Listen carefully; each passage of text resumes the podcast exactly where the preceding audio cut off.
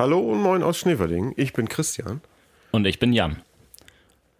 Und das ist unser Podcast Schneewand Stories vom Kulturverein Schneverding. Bei uns gibt es Geschichten aus Schneverding, neu und modern erzählt, aufwendig recherchiert, tief ergründet, aus sämtlichen Perspektiven betrachtet. Wir wollen aufräumen mit Mythen, historisches Aufbereiten, politisches kritisch reflektieren, umweltpolitische und historische Dinge verstehen, herausragende sportliche Leistungen besprechen, Kuriositäten aufdecken. Die thematische Bandbreite ist weit gefasst. Der Aufhänger bei all diesen Geschichten ist jedoch immer, dass Schneverdingen der Ort des Geschehens war oder ist. Und da sind wir wieder mit unserer vierten Folge. Die Zeit vergeht so schnell. Irgendwie fühlt es sich für mich an, als hätten wir gerade, also quasi gestern, erst die letzte Folge aufgenommen. Und nun sitzen wir schon wieder zusammen. Geht's dir auch so, Jan? Äh, mir geht's genauso, fühlt sich aber schön an, Christian. Das finde ich allerdings auch. Ich habe mich auch gefreut auf die heutige Aufnahme. Bevor wir in unser heutiges Thema einsteigen, will ich die Gelegenheit nutzen, mal offene Fragen aus unseren vorherigen Themen aufzuarbeiten. Es ist zum Beispiel unbeantwortet geblieben, wo Green Day eigentlich nach ihrem Gastspiel in Schneverding übernachtet haben. Bei mir hat sich bisher zwar niemand gemeldet, der damals Bett oder Sofa zur Verfügung gestellt hatte, aber wissen wir denn dazu eigentlich etwas Genaues inzwischen, Jan? Ja, wissen wir, es ist kein Wunder, dass sich niemand gemeldet hat, weil das Ganze hat so nicht stattgefunden. Ich habe meinen Interviewpartner Andy Wolf nochmal dazu befragt und er konnte sich erinnern, dass die Band äh, direkt weitergereist ist, also gar nicht hier übernachtet hat. Gar nichts Aufregendes mehr zu berichten. Leider nein. Naja. Zum Club 67 ist auch eine Frage offen geblieben. Du hattest mich gefragt, wie es dazu gekommen ist, dass Achim Harras Wohnhaus unter dem Namen Haus Dunja geläufig war. Danach habe ich auch äh, Achim nochmal gefragt. Aufgebracht haben den Namen die jüngsten Mitglieder im Club 67, die Rösmädels, wie Achim sich da ausdrückte. Sie seien wohl darauf gekommen, weil Achim, Achim damals äh, Blasmusik, äh, wie er sagte, sehr mochte, Schlagermusiker wie Ronny und eben auch Dunja. Das dürfte die in den 60er Jahren zunächst als Schauspielerin, dann aber ebenfalls als Schlagersängerin bekannt werdende Dunja Reiter gewesen sein. Und als Referenz an sie erhielt das Haus den Namen Haus Dunja. Da würde ich jetzt aber gerne mal noch kurz nachfragen, Christian, da musstest du dich sicherlich selbst informieren, wer das ist. Oder war dir das gleich ein Begriff? Also ich hatte eine Vermutung, tatsächlich spontan, dass es äh, um Dunja Reiter auch gegangen sein durfte aber ich war mir auch nicht ganz sicher. Finde ich spannend, habe ich noch nie gehört, aber da kann ich ja nochmal nachhören. Ja. So, nun, wir werden also versuchen, ähm, weil wahrscheinlich ja immer irgendwie Fragen offen bleiben bei den Themen, die wir so behandeln, auch Antworten dazu in späteren Folgen äh, nachzureichen. Falls euch übrigens zu den Themen, die wir schon berichtet haben, etwas fehlt oder unklar geblieben ist, Sagt uns das einfach zum Beispiel per E-Mail an podcast.kulturverein-schneverding.de. Wir werden vielleicht weiterhelfen können. Auf jeden Fall werden wir antworten. Das, so viel steht fest. Auf die eine oder andere Weise werden wir antworten. Genau. Nun aber gleich mal eine Frage an euch. Wir wollen unsere Podcast-Folgen ja eigentlich auf circa 30 bis 40 Minuten Länge anlegen. Das haben wir aber erst bei einer, nämlich der ersten Folge, eingehalten. Die letzten waren ja deutlich länger, äh, über eine Stunde. Ist das, das darf ich vielleicht als jemand, der sonst selbst eher keine Podcasts hört, mal fragen, ist das zu lang, um gern zuzuhören? Und wie stehst du dazu, Jan? Ähm, ich als Podcast-Hörer würde sagen, wenn das Thema es hergibt, ist es nicht zu lang. Dann höre ich auch gern länger zu. Ähm, und ich habe auch mal hier und da rumgefragt bei Leuten, die mir gesagt haben, dass sie unseren Podcast angehört haben und habe bisher die Rückmeldung glücklicherweise erhalten, äh, dass keiner gesagt, also ich habe speziell danach gefragt und eigentlich hat keiner gesagt, das ist mir jetzt zu lang oder da bin ich irgendwann ausgestiegen.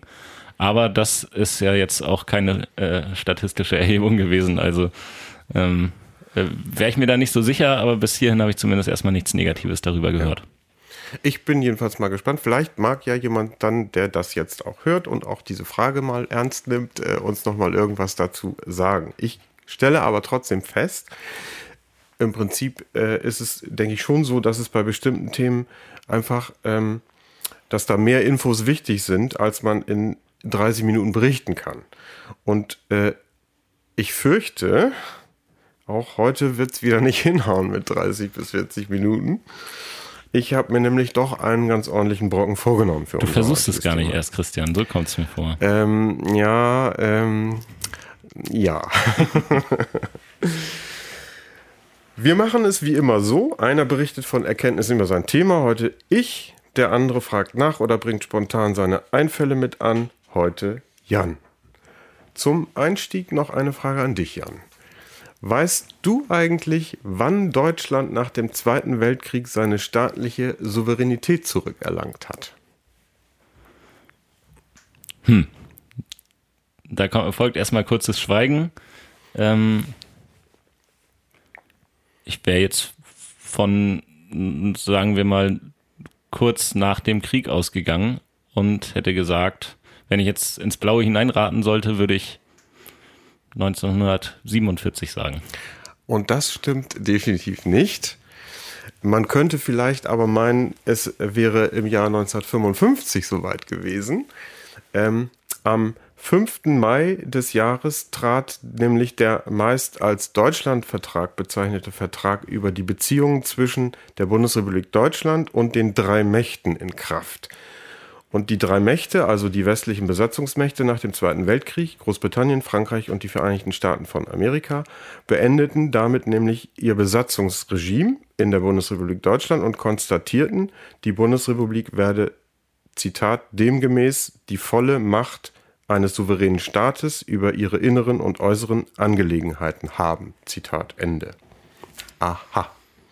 Da haben wir es also am 5. Mai 1955, einen Tag vor ihrer Aufnahme in die NATO, erhielt die Bundesrepublik Deutschland die staatliche Souveränität. Aber nicht ganz. Der Deutschlandvertrag enthielt in seinen weiteren Bestimmungen nämlich noch wesentliche Abweichungen vom üblichen Status eines souveränen Staates. Die Westmächte behielten sich nämlich Regelungs- und Entscheidungskompetenzen vor, und zwar in Bezug auf Berlin und auf Deutschland als Ganzes, einschließlich der Wiedervereinigung und auch in Bezug auf eine friedensvertragliche Regelung. Sie verpflichteten sich nur, die Bundesrepublik bei der Ausübung dieser vorbehaltenen Rechte, zu konsultieren. Ähnlich sah es übrigens äh, in der DDR aus. Mit deren Beitritt zum Warschauer Pakt gestand die Sowjetunion als Ostbesatzungsmacht auch ihr formale, aber eingeschränkte staatliche Souveränität zu. Wann nun aber kam es zur vollen, zur echten Souveränität Deutschlands? Erst durch den sogenannten 2 plus 4 Vertrag, den Vertrag über die abschließende Regelung in Bezug auf Deutschland zwischen den vier Besatzungsmächten sowie der BRD und der DDR am 3. Oktober 1990, dem Tag der Wiedervereinigung. Weshalb ich das hier vorbringe? Eigentlich, weil ich zu beiden Teildaten für mich gedanklich einen Zusammenhang hergestellt hatte mit meinem heutigen Thema. Vermutlich ist der aber etwas weiter hergeholt, aber vielleicht sieht ihn jemand, der uns zuhört, auch und kann ihn eventuell sogar belegen. Egal, vielleicht versteht ihr am Ende unserer Folge, was ich meine. Jetzt jedenfalls sind wir im Jahr 1963. Wer der ersten Folge aufmerksam zugehört hat, weiß, ich war noch nicht geboren. Aber was verbindet man sonst mit dem Jahr 1963? Jan? Also erstmal nochmal zu, vielleicht zu der Frage vorher. Jetzt hätte ich gerne länger, also was Schlaueres überlegt, was ich antworten könnte, jetzt wo ich deine Ausführungen dazu gehört habe. Das ist erstmal schade, dass ich da nichts äh, äh, etwas Cleveres äh, ja, zu beitragen konnte. Das macht aber erstmal gar nichts. Nein, das, das, darf- das macht vor allen Dingen deshalb nichts, weil ich glaube, dass viele, viele, denen man die Frage stellen würde, genauso ähnlich geantwortet hätten, wie du es auch äh, am Anfang da getan hast. Ich habe nämlich auch mal rumgefragt, als ich mich damit beschäftigt habe. Und die meisten sind so Ende der 40er Jahre mit der Idee gewesen, Souveränität. Also da bist nicht so fern davon. Okay, dann stehe ich damit zumindest nicht allzu äh, alleine da. Das ist schon mal Genau. schön. Ähm, und jetzt ist natürlich das Problem 1963. Da Warst kann ich wirklich mit genau erstmal das ähm, kann ich mit sehr wenig aufwarten. Also was, da habe ich wirklich jetzt wenig Ideen, was in der Zeit passiert sein könnte. Also ich würde mal sagen, die Ermordung des US-amerikanischen Präsidenten John F. Kennedy dürfte vielleicht in das kollektive Gedächtnis sich eingebrannt haben. Schon mal gehört. Vermutlich auch sein Besuch früher im gleichen Jahr in Berlin, anlässlich dessen die von ihm auf Deutsch gesprochenen Worte Ich bin ein Berliner geprägt wurden. Es ist auch das Jahr, in dem der erste Bundeskanzler der Bundesrepublik Deutschland, Konrad Adenauer, nach 14-jähriger Regierungszeit den Staffelstab an Ludwig Erhard weitergab. Am 6. Februar fand der Erstflug einer Boeing 727 statt. Am 1. März wurde die weltweit erste Lebertransplantation durchgeführt. Am 1. April ging das ZDF erstmals auf Sendung. Und und damit sind wir beim heutigen Thema konkret angekommen. Am 1. Juli 1963 trat ein Sonderabkommen zwischen der Bundesrepublik Deutschland, Kanada und dem Vereinigten Königreich von Großbritannien und Nordirland in Kraft, das große Auswirkungen auf unsere Region und auf Schneverding hatte. Das Soltau-Lüneburg-Abkommen, kurz SLA. Unserer heutigen Folge habe ich also die Überschrift gegeben, bewohnter Truppenübungsplatz Schneverding und das Soltau-Lüneburg-Abkommen. Jan, hast du davon vom SLA schon mal gehört oder kannst du dir darunter irgendwas vorstellen? Ähm, wo du von Truppenübungsplatz sprichst, kann ich mir jetzt darunter etwas vorstellen, dass es in irgendeiner Form etwas mit den sogenannten roten Flächen zu tun hat, also den Heideflächen. Ähm, vorher habe ich von diesem Abkommen aber noch nie was gehört. Ähm, und ist natürlich jetzt auch ganz spannend zu hören, dass Schneverding zumindest in der Zeit irgendwas mit der ganz großen Weltpolitik offenbar zu tun hatte. Äh, so würde ich es jetzt mal sagen, aber äh, vom Abkommen tatsächlich. Ja. Also, Nein. dass es das als Abkommen und Regelung so gab, äh, war mir auch nicht wirklich so extrem bewusst. Aber so wie du es eben auch schon beschrieben hast, dass es hier irgendetwas gab, dass es hier Flächen gab, die auch irgendwie militärisch beübt worden sind oder sowas, das natürlich schon. Das Soltau-Lüneburg-Abkommen war Teil des NATO-Truppenvertrages und bestätigte das ganzjährige Übungsrecht britischer und kanadischer Streitkräfte in einem bestimmten Gebiet, aber auch Beschränkungen in der Durchführung im Interesse der Grundbesitzer und der ansässigen Bevölkerung. Bis zur Übertragung der staatlichen Souveränitätsrechte durch die Westmächte auf die Bundesrepublik bei quasi gleichzeitigem NATO-Beitritt 1955 fanden die militärischen Übungen der Westmächte hier nach dem Besatzungsrecht statt. Sie konnten Kraft ihrer Besatzungsgewalt hier Recht setzen. Mit dem Jahr 1955 wurde, wurden die Besatzungsstreitkräfte zu Stationierungstruppen, für die die Benutzung deutschen Grund und Bodens neu geregelt werden musste. Und das erfolgte hier durch das Soltau-Lüneburg-Abkommen, also für die Bereiche, in denen hier geübt wurde. Die hier stationierten britischen und kanadischen Truppen legten Wert darauf, ihre weitgehend unbeschränkten Übungsmöglichkeiten, die sie noch nach dem Besatzungsrecht hatten, damit nun vertraglich festzuschreiben.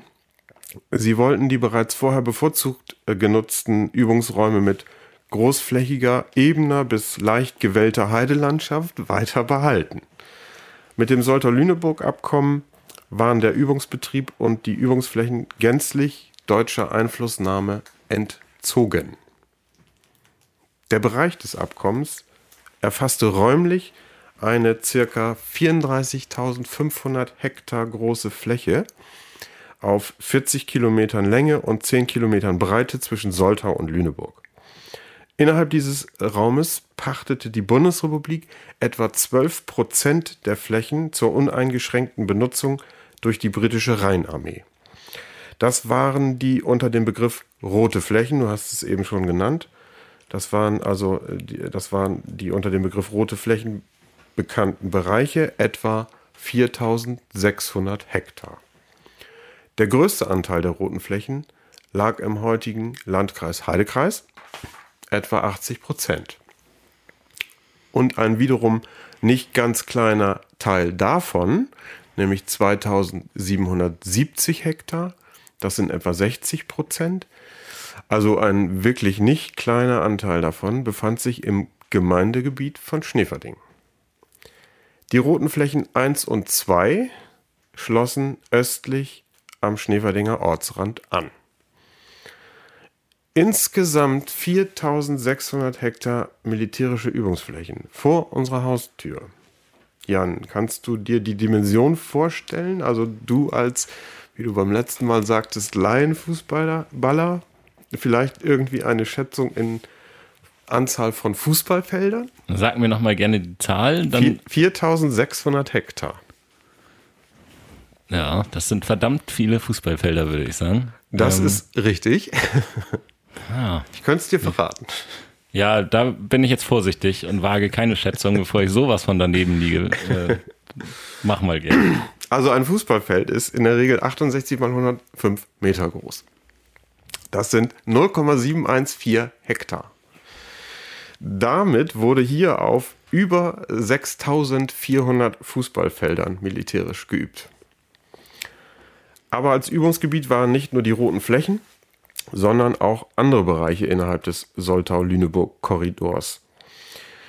Äh, die, die roten Flächen waren aber diejenigen Flächen, für die ausschließlich die Übungen von britischen und kanadischen Truppen zugelassen waren. Rote Flächen, das war ein stehender Begriff, haben wir ja auch schon jetzt ein paar Mal gebraucht bei dem ich mich gefragt habe, wie er zustande kam. Hast du dazu eine Idee, Jan? Das wäre meine allererste Frage an dich gewesen. Wenn, ich, wenn du mal Luft geholt hättest, äh, dann hätte ich sofort gefragt. Und ich habe mit ähm, Absicht so lange nicht Luft geholt, damit ich die Frage jetzt stellen kann. Vielleicht. Nee, auch da ist es mir wieder zu dünnes Eis. Vielleicht. Ähm, hm, vielleicht hat es in irgendeiner Form was mit den Farben der Alliierten zu tun. Äh, könnte man meinen. Ich habe auch, also bevor ich dann wirklich mal herausgefunden habe, wie es zu dieser Bezeichnung kam, überlegt, was es für Gründe gehabt haben könnte. Ich kann aber jetzt berichten, wie es dazu gekommen ist, dass die rote Flächen heißen. Soll ich? Mm, ja, vorher darf ich aber noch einen zweiten Tipp abgeben. Bitte. Dann geht es ja vielleicht in irgendeiner Form um etwas, was man in der Natur wiederfindet, was sich als rote Flächen, also eine Farbe des Sandes zum Beispiel, was jetzt aber mir nicht bekannt wäre, dass da roter Sand äh, vorhanden ist, aber sowas könnte es ja auch noch sein. Ja. Jetzt mal als zweiten Tipp. Ist es auch nicht. Es ist tatsächlich ganz banal. Im Rahmen des Soltau-Lüneburg-Abkommens wurden Flächen auf einer Karte markiert die eben genau diesem einen bestimmten Zweck zugeschrieben waren. Und diese Flächen waren in der Karte rot gekennzeichnet. Das, das ist alles. Das ist geradezu enttäuschend, finde ich. Also da habe ich mir ein bisschen schon. mehr erwartet. Ich auch, ich auch.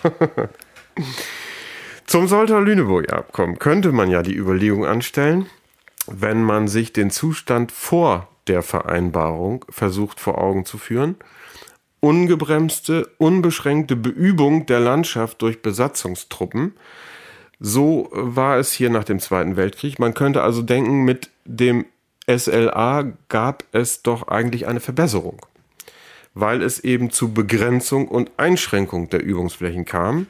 dass es doch eigentlich etwas Gutes, mindestens aber ein Fortschritt gegenüber der Besatzungszeit war. Es gab Besatzungsrecht und sie haben im Bunde bis zum Wilderberchen geübt. Und dann gab es äh, gab es dieses Soltau-Lüneburg-Abkommen und da wurde dann festgelegt, wo sie noch üben durften, in den sogenannten roten Flächen. Und das hat man damals natürlich als großen Fortschritt gesehen. Erstens, dass das nun eingeschränkt war und zweitens, dass es überhaupt dem unterlegenen Land äh, gestattet wurde, mit den Briten einen Vertrag zu unterschreiben. Das war Peter Schmidt, in den 1940er Jahren geboren, hier aufgewachsen und später in der SPD politisch aktiv. Aber nicht nur dort, sondern sehr auch in einer Schneeferdinger Bürgerinitiative, die sich als Bewegung gegen die Auswirkungen des SLA 1986 gründete. Aber dazu später noch etwas mehr. Mit Peter Schmidt habe ich mich vor kurzem länger unterhalten. Übrigens wieder bei Regen. Aber diesmal ist das in der Aufnahme nicht so hörbar. Interessant war für mich zu erfahren, dass zur Zeit, in der er im Kindes-, Jugend- und jungen Erwachsenenalter war, also in der Zeit unmittelbar nach dem Zweiten Weltkrieg und bis in die 1960er Jahre hinein, äh, vieles von dem, was hier vorgegangen war und vorging, gar nicht besonders in, ins Bewusstsein gerückt wurde oder war. Also ich habe da keine Erinnerung. Das war auch, äh, also damals für uns als junge Leute äh, überhaupt kein Thema. Wobei wir äh, vom Krieg ja sowieso nichts gehört hatten. Wir hatten weder von, von Judenverfolgung noch was da alles, äh, null Ahnung. Schule hat sich da völlig gedrückt und äh, es gibt eine Erinnerung von dem, wenn man überhaupt wusste, was man überhaupt wusste von dem Krieg. Wir hatten, als, als ich bei TIS war, einen neuen Vertreter eingestellt für die Benelux-Staaten.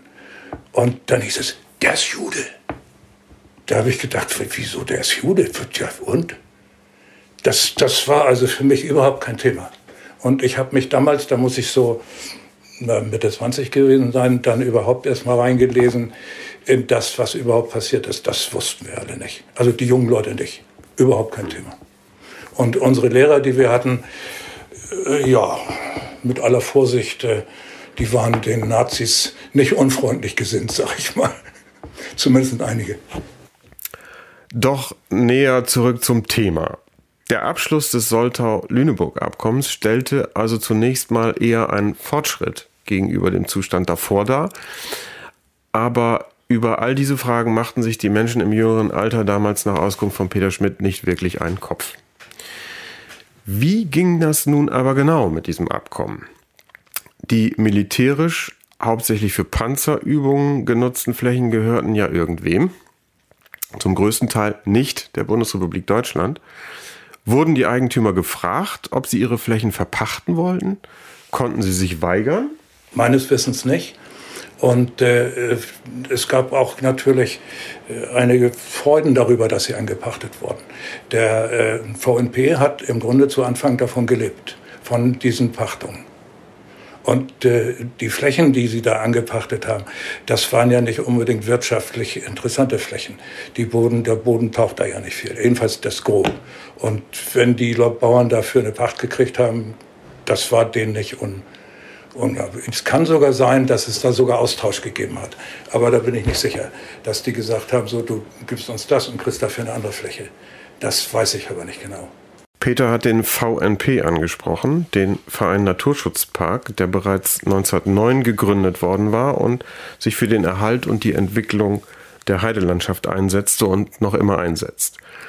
Der Verein Naturschutzpark war mit 1642 Hektar der Eigentümer des größten Flächenanteils der roten Flächen und hatte durch die Pachteinnahmen eine wichtige finanzielle Stütze für die Vereinstätigkeit.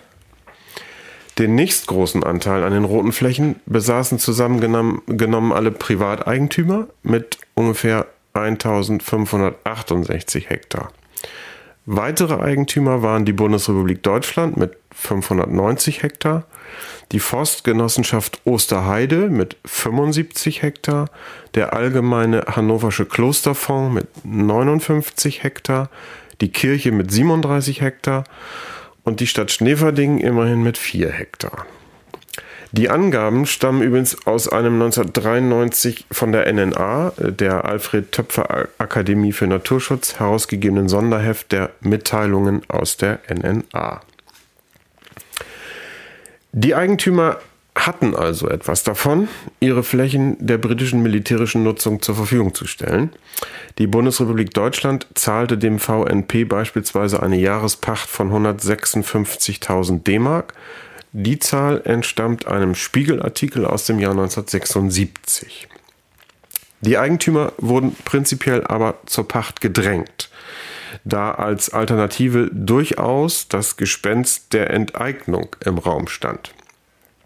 Für Zerstörungen durch den Übungsbetrieb auf den Flächen wurden übrigens aber vom Bund immerhin zusätzlich zur Pacht auch Entschädigungen gezahlt, die für einige sicher auch ein willkommenes zusätzliches Einkommen darstellten.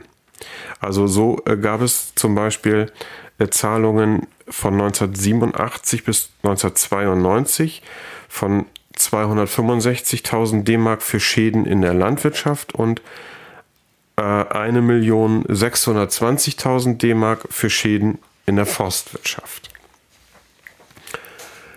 Die Nutzungsanteile der im Kreisgebiet gelegenen roten Flächen mit den Nummern 1 bis 4 waren so. Circa 65 Prozent waren ungenutzte oder Heideflächen, rund 23 Prozent waren Forstflächen, etwa 4 Prozent waren Ackerflächen.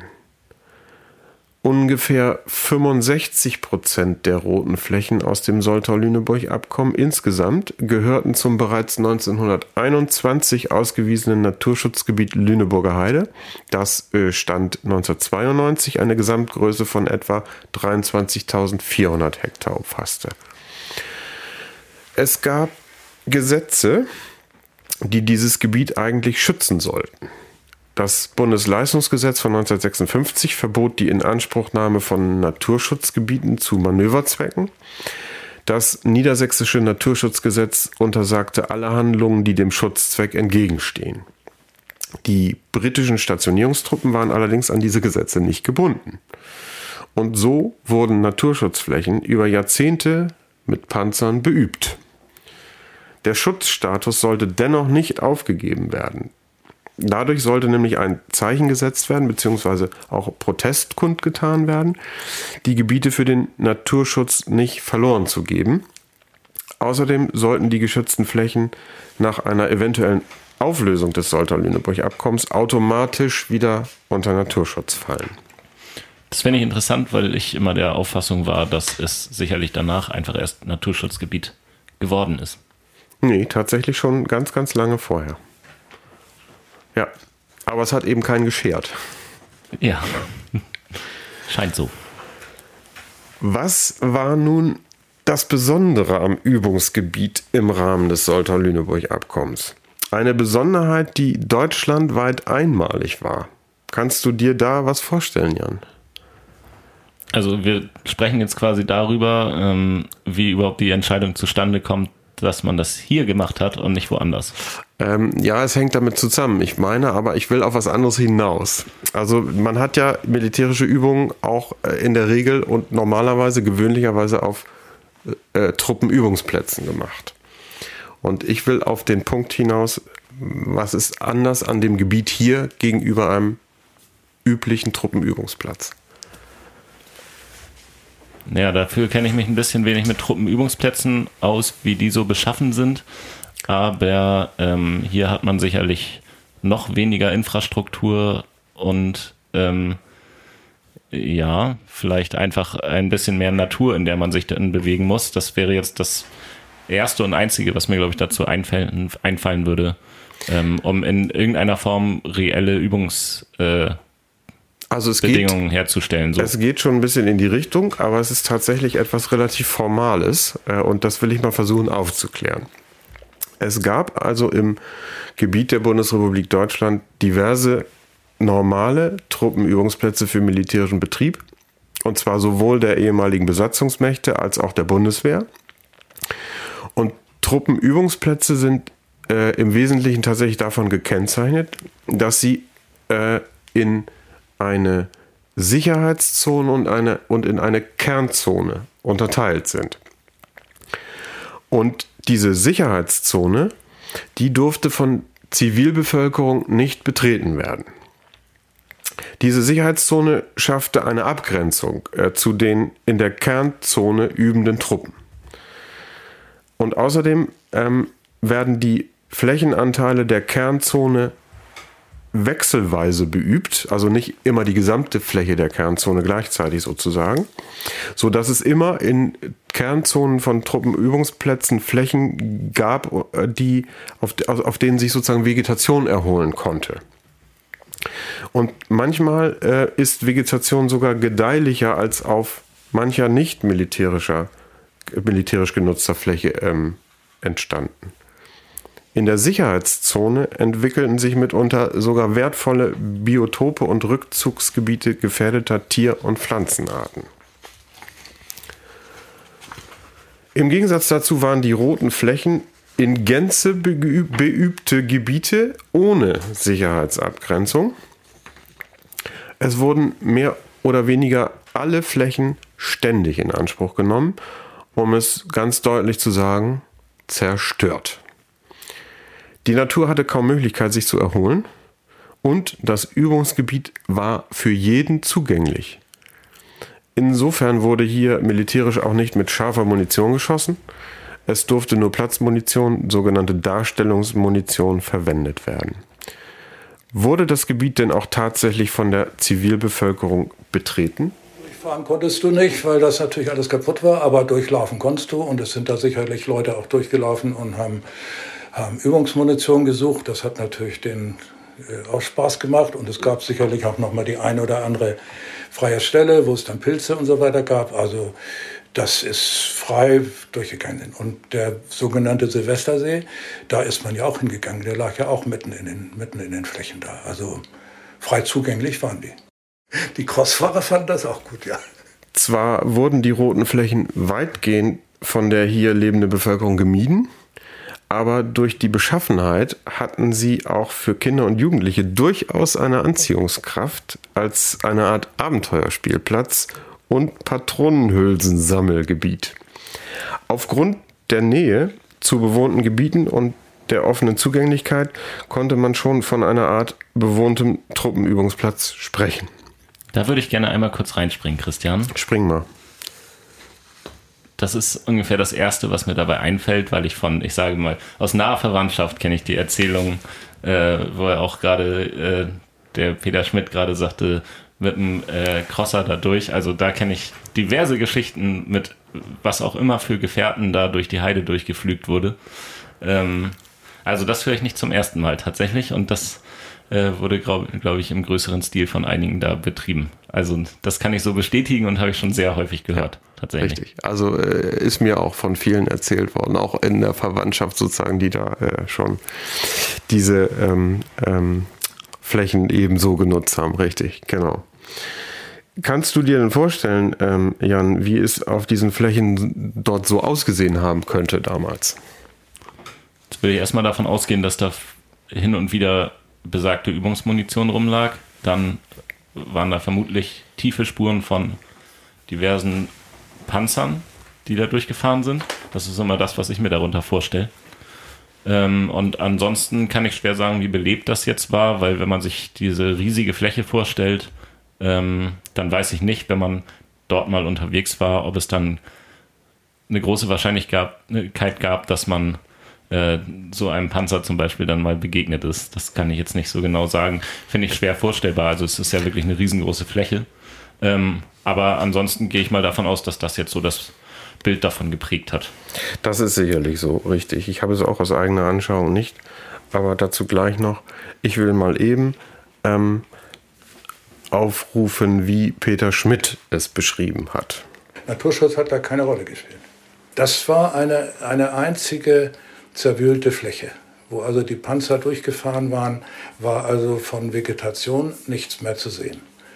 Und äh, wir haben ja dann auch so, so Wanderungen gemacht, um den Leuten das mal zu klären, zu zeigen, zwei Gesichter einer Landschaft. Und da gibt es den Wintermoor-Gefersdorfer Kirchweg oder Baler Kirchweg, äh, der da quer durchgeht, mitten durchs Naturschutzgebiet mitten durchs Naturschutzgebiet. Es war den Leuten ja alles gar nicht klar, dass das auch Naturschutzgebiet war. Und auf der einen Seite waren die zerfurchte Übungsfläche und auf der anderen Seite des Weges waren also das Naturschutzgebiet, so wie es sich jetzt heute auch darstellt, mit einstelligen Heideflächen. Das hat die Leute, die da mitgelaufen sind, sehr beeindruckt.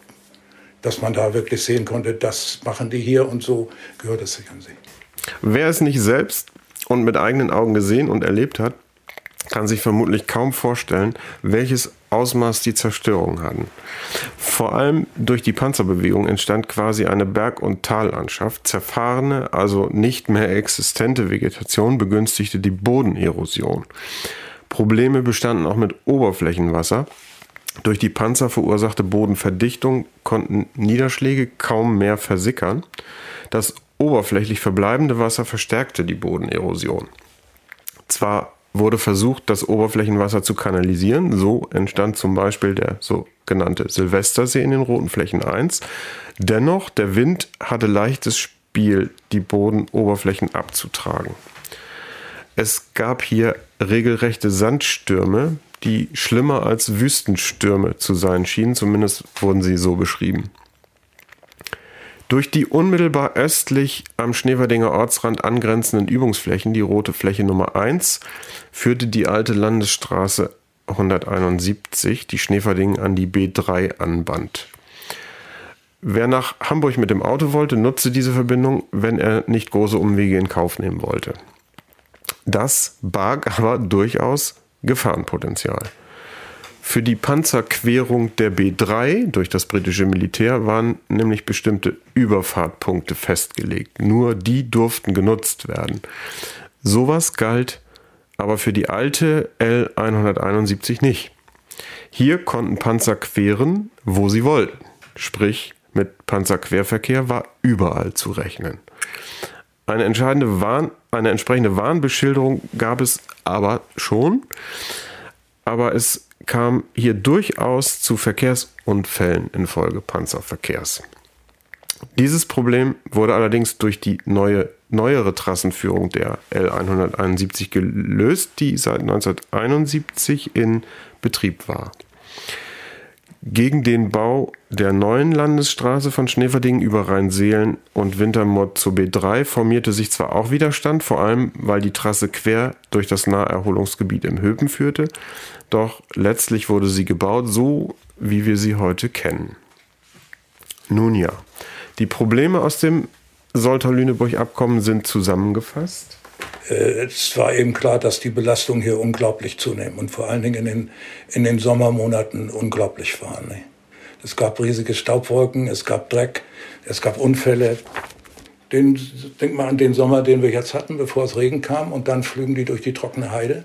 Das sind riesen Staubwolken und die gehen bis dahin, wo die Leute wohnen.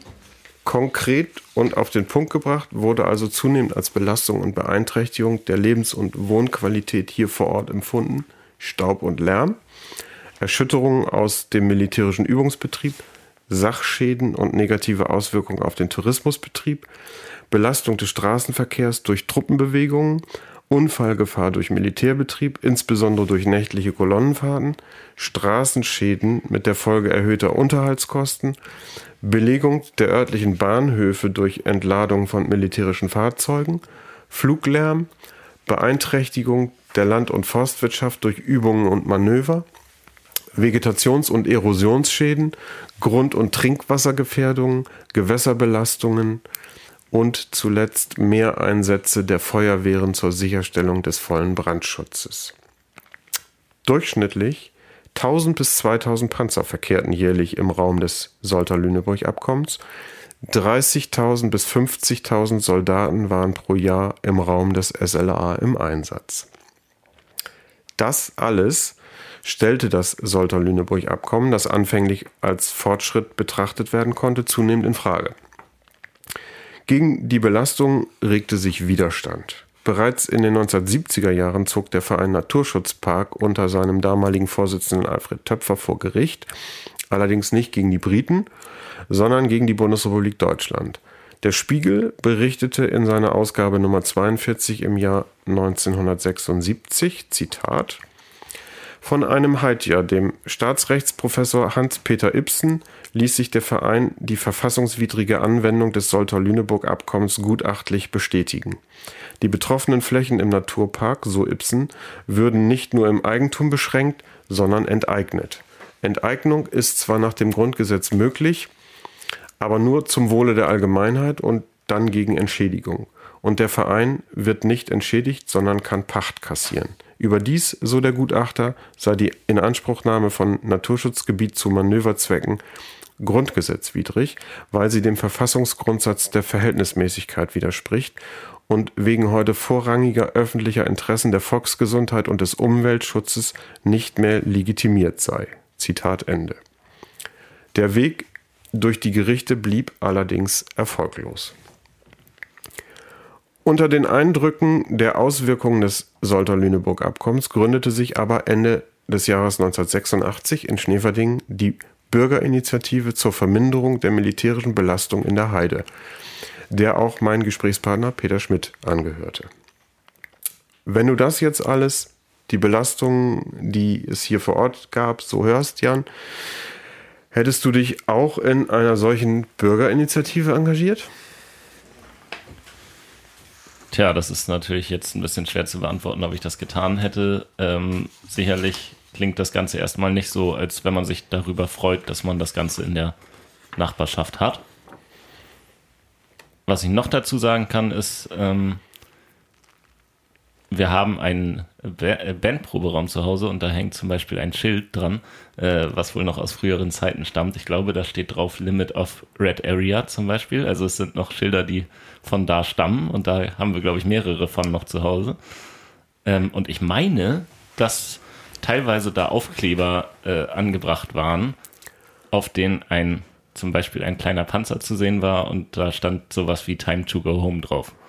Das ja, würde ich jetzt ja mal genau. einer gewissen nennen wir es mal Widerstandsbewegung, äh, zuordnen. Diese Aufkleber stammen äh, wohl von dieser Bürgerinitiative, ja.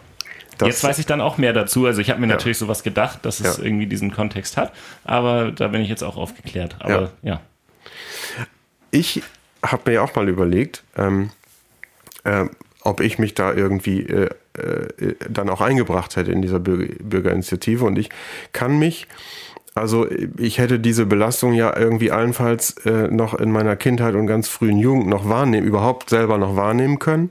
Also ich kann mich selbst nicht konkret erinnern an also diverses und viele Einzelheiten, aber ich glaube, für viele war die Situation über die Dauer und die Zeit äh, schon normal geworden. Und äh, es hat sich irgendwie eine Art Gewöhnungseffekt äh, eingestellt. Und ich denke, dass es da sicherlich gut war, dass sich gegen eine solche Normalität äh, man sich auch gewehrt hat. Und dass die Bevölkerung da aufgerüttelt wurde. Und ich kann mir auch gut vorstellen, wäre ich damals schon älter gewesen, dass ich dann dieser Bürgerinitiative auch irgendwie beigetreten wäre. Diese Bürgerinitiative hat aber nicht nur offene Türen eingerannt, es gab gegen sie auch Widerstände. Das ging so weit, äh, dass Leute gesagt haben, wir werden entgegengekommen, die haben die Straße gewechselt, um nicht mit mir zu sprechen. Sowas habe ich nie erlebt. Also, aber es gab schon, schon massive Widerstände, die darin gründeten, wir äh, zerstören hier den Tourismus, die Leute kommen hier nicht mehr her, wenn sie das erfahren. Das muss man unter den Deckel halten und man kann nicht so mit unseren NATO-Freunden umgehen und so weiter. Und äh, dann gab es natürlich auch äh, von der anderen politischen Seite, also von den Schwarzen her, Sachen, wir profitieren doch auch davon. Der Zulauf ging direkt nach der Gründung, aber eher schleppend voran. Doch das änderte sich, wie Peter Schmidt zu berichten weiß. Das hat sich also verhältnismäßig langsam entwickelt in, in den ersten Jahren. Und den größeren Zulauf gab es dann eher, als eben auch die offiziellen Stellen zum Beispiel der Rat gesagt hat, das ist in Ordnung, was sie machen, dann ist ja auch der, der Bürgermeister beigetreten. Also Möhrmann war ja der Bürgermeister, Möhrmann sowieso, der Stadtdirektor Becker ist beigetreten. Und äh, dann ist, äh, hier, wie heißt er vom, vom VNP, der, aus, der den da gegründet hat aus Hamburg, Töpfer ist beigetreten. Also es wurde immer mehr. Und dann haben wir zum Schluss, ich meine, 13.000 Unterschriften äh, erreicht. Und ich meine, wir haben in der Spitze ungefähr bis zu 300 Mitglieder gehabt. Äh, die Leute haben gemerkt, wir kommen weiter, wir erreichen was. Und diejenigen, die zu Anfang dagegen waren, haben auch gemerkt, wir, wir können hier was bewegen, wenn wir uns einig sind. Ne? Warum gründete sich die Bürgerinitiative eigentlich in Schneverding?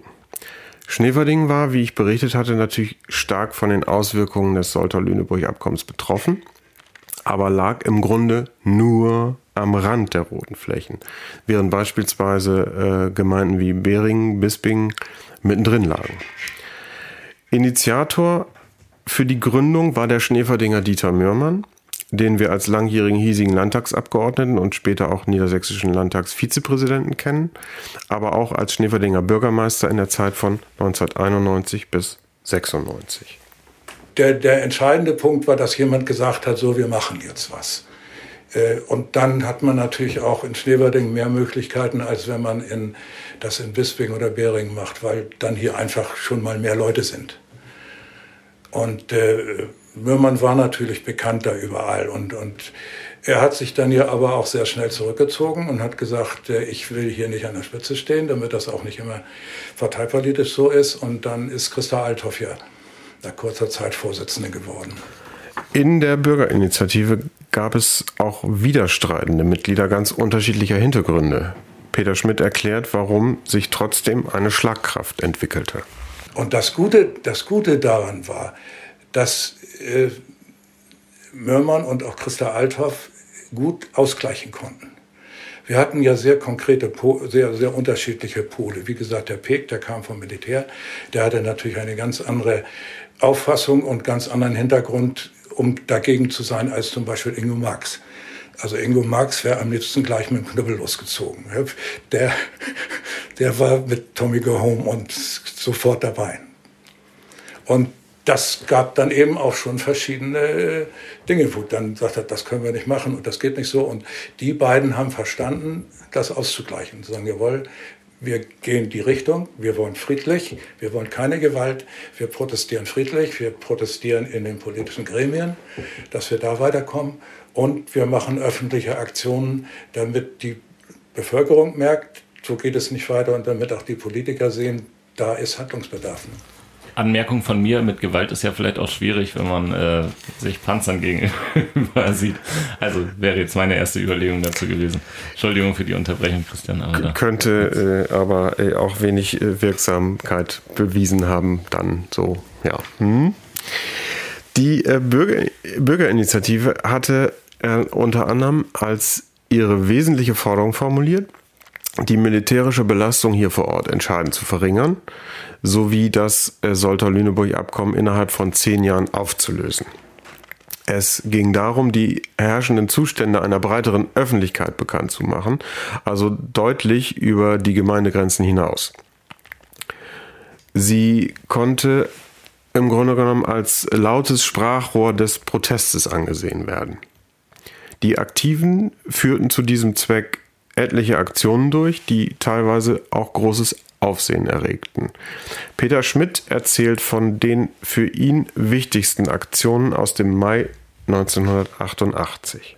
Und zwei Aktionen waren für mich also maßgebend. Das war diese, diese Ölsammelkanister-Aktion. Wir sind durch die Flächen gezogen und haben Ölkanister gesucht. Leere, halbvolle.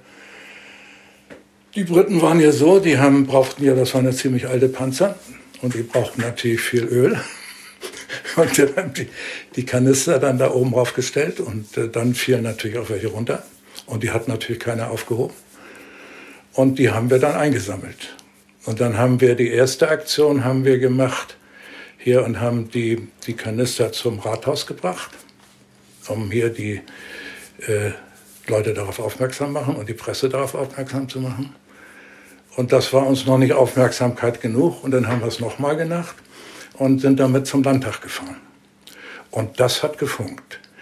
Da war, wir durften bis in die Sicherheitszone des Landtags rein und da direkt am Landtag das vorführen. Und äh, Schröder war damals Oppositionsführer, der war dabei und ich weiß nicht, wer von der anderen Seite dabei war.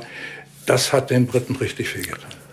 Was äh, haben die Landespolitiker vor Ort dazu gesagt? Wie waren die Reaktionen? Die, die Reaktion war, das geht nicht so weiter, wir müssen was tun.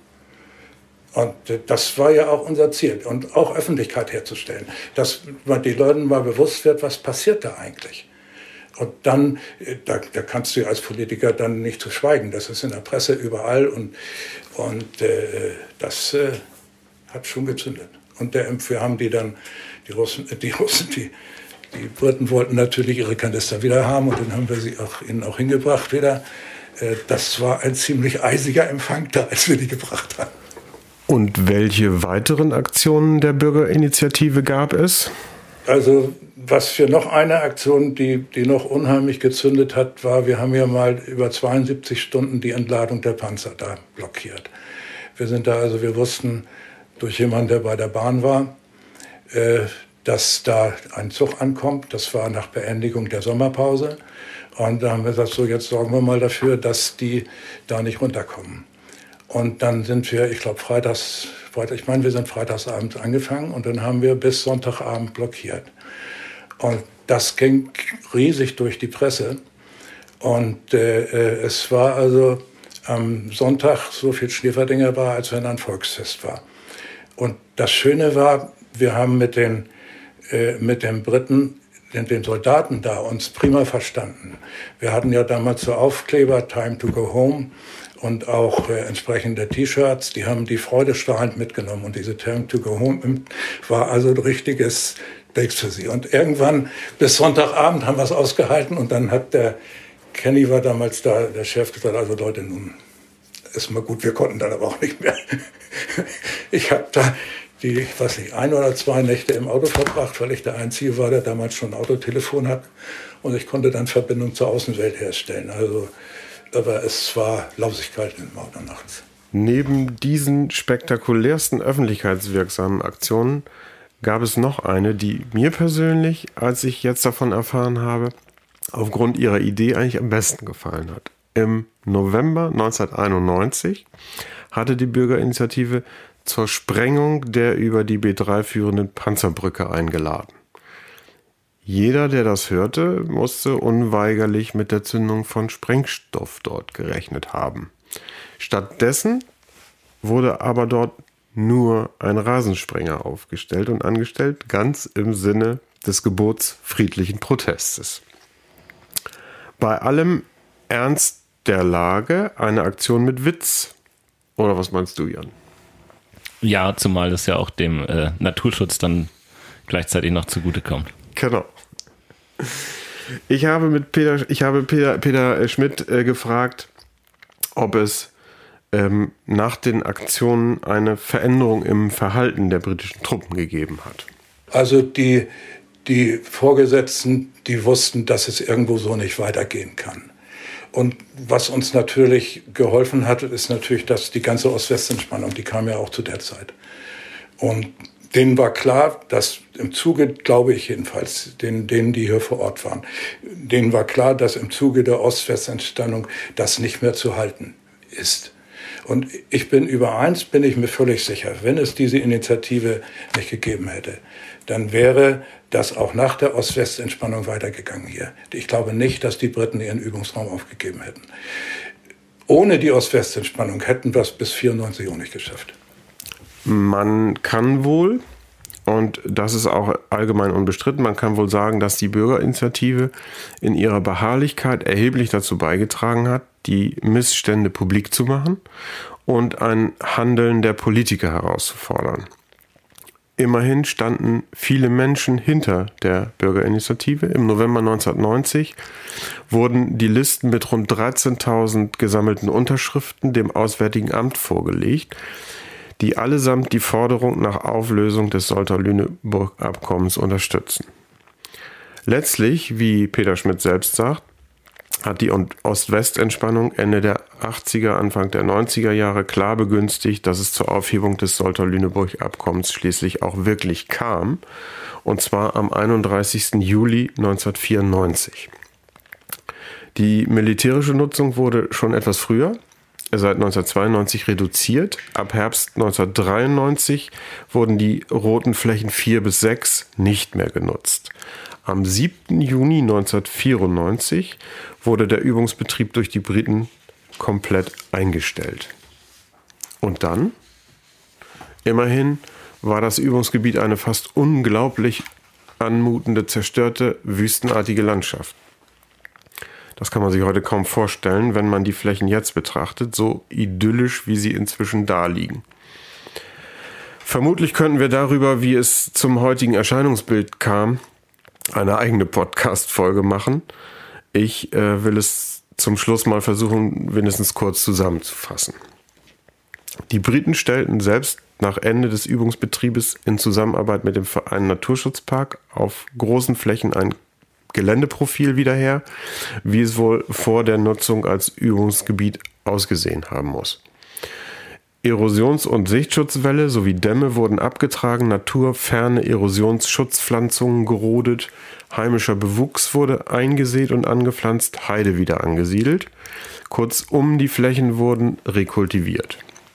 Ein kleines Wunder, wie sich bereits wenige Jahre nach der militärischen Nutzung das Landschaftsbild durch das Wirken natürlicher Kräfte und gezielter Entwicklungsmaßnahmen grundlegend verändert hat. Inzwischen hat sich auf den roten Flächen 1 und 2 großflächig eine typische Heide- und Magerrasenvegetation eingestellt. Das in aller Kürze. Nun ist es Zeit für unseren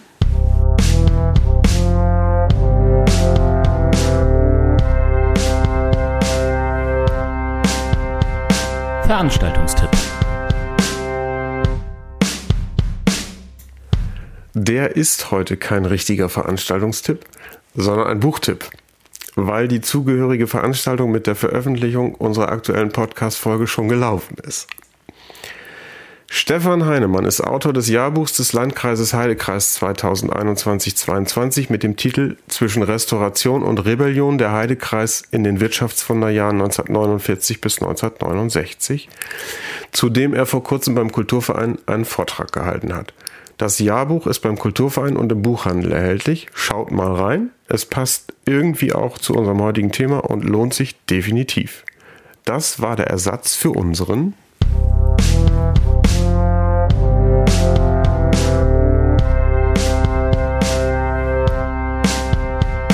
Veranstaltungstipp.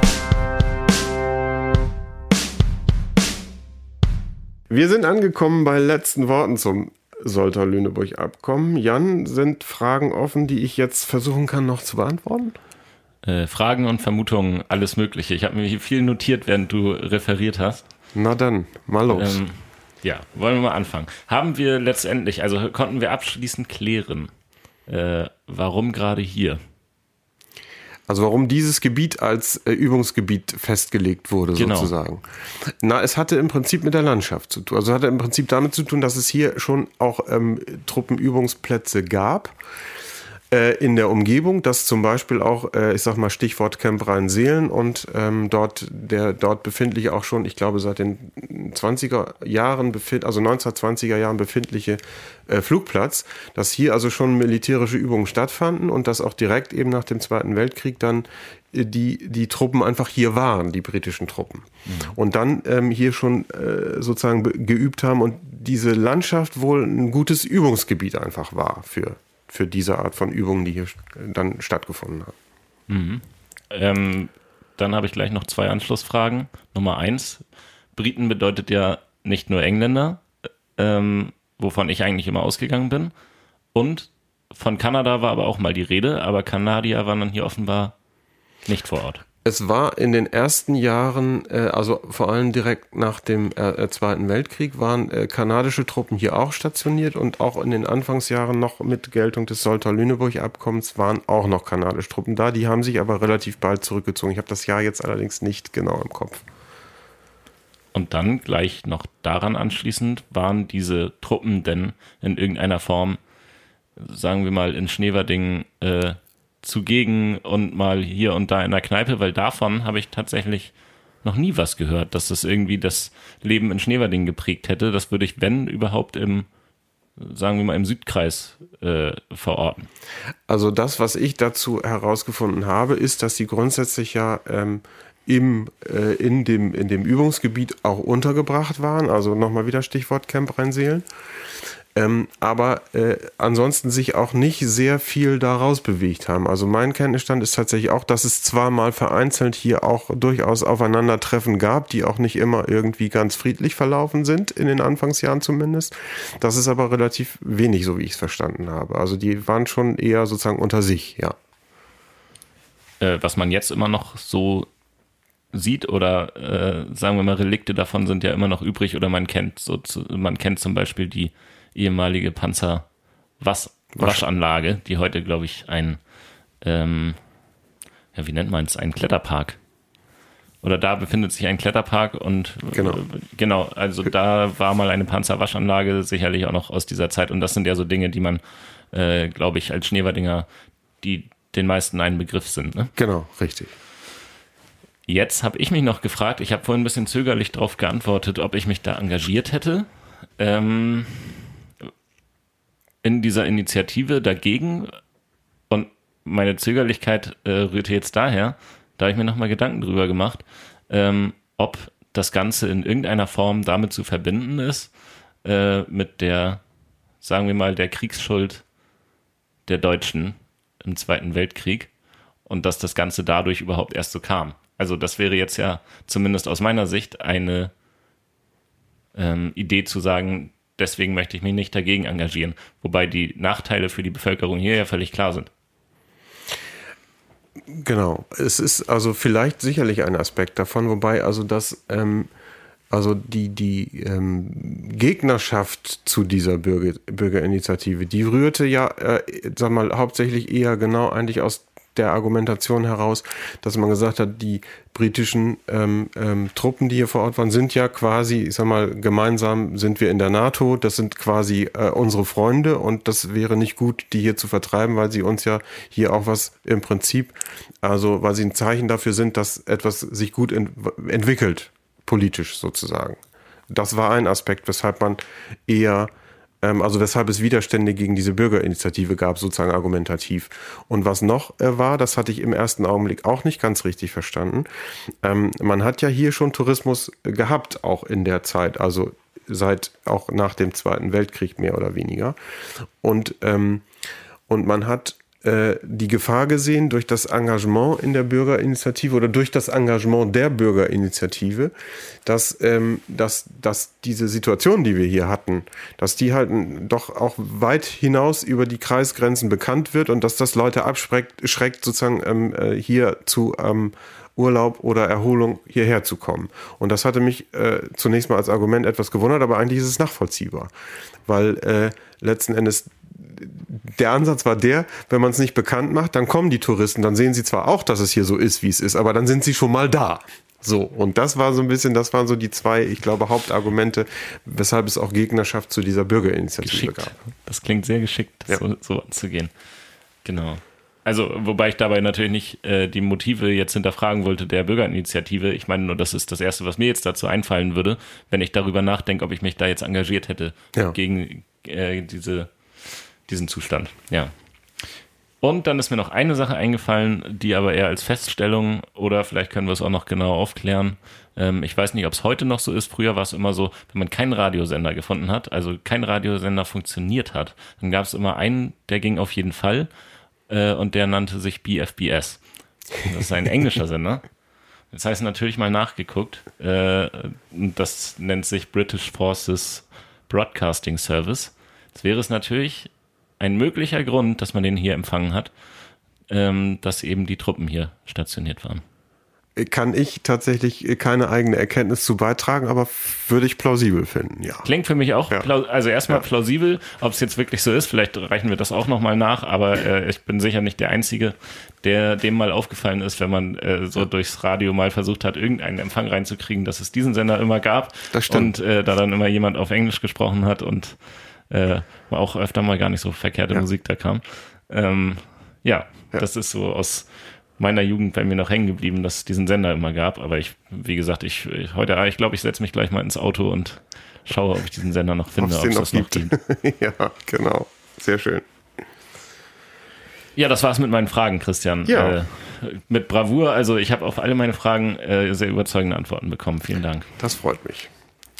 Ja, ich, ich glaube, wir haben heute wieder ein spannendes Stück Schneeferdinger Geschichte kennengelernt. Und ich glaube aber, es gäbe schon noch eine ganze Menge weiterer Details zu ergänzen. Das Thema kann man noch eigentlich unendlich verlängern. Aber darauf müssen wir aufgrund der Knappheit der Zeit, ich schätze, wir werden bei über einer Stunde gelandet sein, dann doch für heute verzichten. Aber falls ihr Fragen und Anmerkungen habt oder auch Themenvorschläge, die euch auch noch interessieren und die wir hier behandeln sollten, dann meldet euch per E-Mail unter podcast.kulturverein-schneverding.de. So, das war's für heute. Wir hören uns in der nächsten Folge wieder. Jan? Ja, da freue ich mich schon drauf. Dann bin ich mal wieder dran, Christian. Äh, und äh, mal schauen, was es da für ein Thema gibt. Da bin ich mir selber noch nicht ganz äh, im Klaren drüber. Also natürlich habe ich Ideen, aber ähm, ich freue mich schon Ja. und äh, werde dann mit frischen Infos aufwarten. Bis dahin erstmal Tschüss. Tschüss.